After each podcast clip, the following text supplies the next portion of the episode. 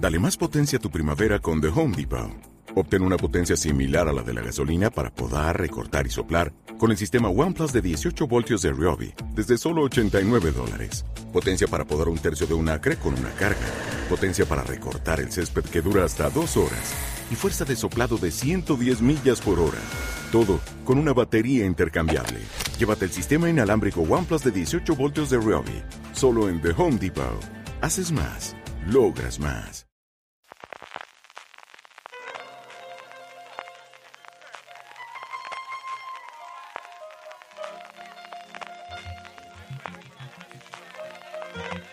Estás escuchando Fuera de Series con CJ Navas.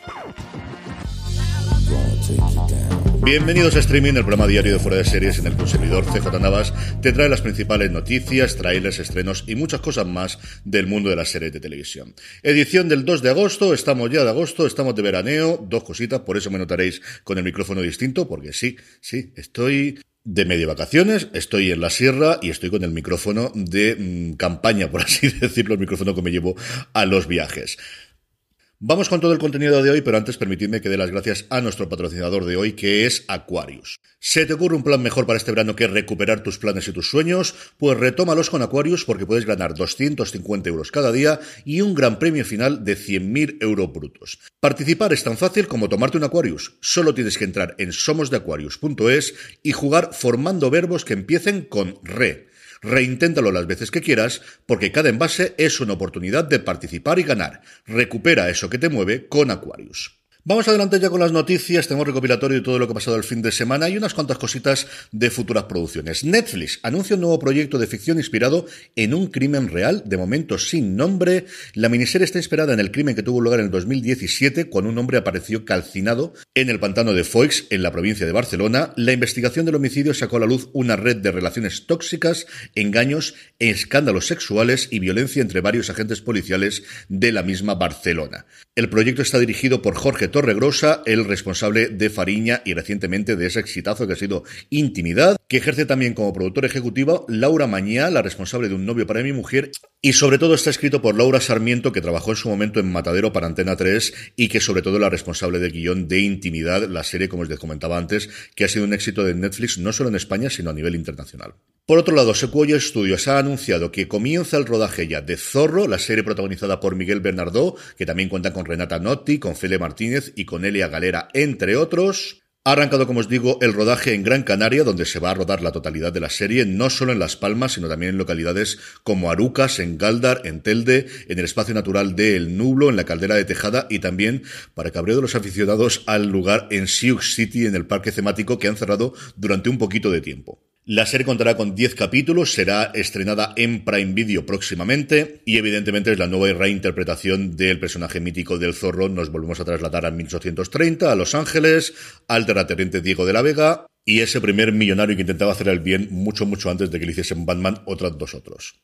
Más cositas, pues como tenemos poquitas noticias, más allá de la desgraciada fallecimiento de Michelle Nichols este pasado fin de semana, falleció ella, falleció Bill Russell, desde luego, vaya fin de semana desgraciado que tuvimos. Vamos con el top 10 de series de Just Watch. Ya sabéis, la aplicación y página web que sirve para saber mm, fundamentalmente dónde se emite una determinada película o una serie y ahora también eventos deportivos que se están metiendo con la proliferación de que se retransmitan eventos deportivos en las plataformas, están ya probando con esa pestaña. ¿Y qué hacen? Pues con las búsquedas de sus usuarios, las valoraciones que hacen y sus algoritmos, este top 10 que tiene la validez que le queráis dar, pero que siempre es divertido comentarlo. En el 10, y me sigue sorprendiendo el ensayo, porque al final es una serie que yo entiendo que es tremendamente minoritaria, pero bueno, que se ve que a la gente que le gusta le gusta mucho. En el 9, esta no es sorprendente, The Voice. En el 8, tampoco sorprendente, solo asesinatos en el edificio. En el 7, DC Sash, que es la primera vez en muchos meses, yo creo que desde que se estrenó en España su última temporada, que baja del top 3 o top 5, desde luego, la serie de NBC. En el 6, la lista final. En el 5, separación, a la que le han venido muy, pero que muy, muy bien para que sea redescubierta o que la gente la vuelva a ver eh, las nominaciones que han tenido para los premios Emmy. En el 4, en su recta ya final, Better Call Saul, por cierto que este fin de semana el Albuquerque, donde se ha rodado tanto Breaking Bad como Better Call Saul, o la gran mayoría de las escenas, se reveló la estatua eh, en conmemoración de Walter White y Jesse Pickman dos personajes de ficción que desde luego que han puesto internacionalmente al Alburquerque en el mapa y la estuvieron allí los actores para desvelarla. Como os digo, Peter Colson en el puesto número 4. En el 3, Paper Girls, que he terminado de verla y me ha gustado mucho. Si vais buscando una serie de ciencia ficción, posiblemente os vaya a decepcionar. Si vais buscando una muy buena serie de cuatro chicas que no se conocen ni que son amigas, con grandísimos diálogos y con toques de ciencia ficción, os va a gustar mucho, mucho, mucho. Y es que al final, detrás de la mayoría de los guiones están los responsables de Halt and Fire, que ya lo supieron hacer en su momento. Qué bien lo hacen estos dos hombres. De verdad, recomendadísima. Piper Girls me ha gustado mucho, mucho, mucho. La terminé de ver el fin de semana. Como también me gustó muchísimo por Mandato en el Cielo, que ocupa el puesto número 2, un tono totalmente distinto, eso sí. Este hay que tomársela con muchísima tranquilidad, pero te me ha encantado. Y si me ha gustado estas dos, que voy a decir de la que ocupa el puesto número uno, que me ha dado muchísima alegría, Parks and Recreation, que ha vuelto al catálogo de una compañía de streaming, en concreto HBO Max, y ha hecho que se esté en el puesto número uno, mi comedia favorita de todos los tiempos, y junto con The Shield, mi serie favorita de todos los tiempos. Es una absoluta gozada de serie de principio a fin, con la salvedad de la primera temporada, que yo siempre recomiendo de verla después de ver la segunda o la tercera, aunque la gente me dice que no hace falta, que se puede ver perfectamente.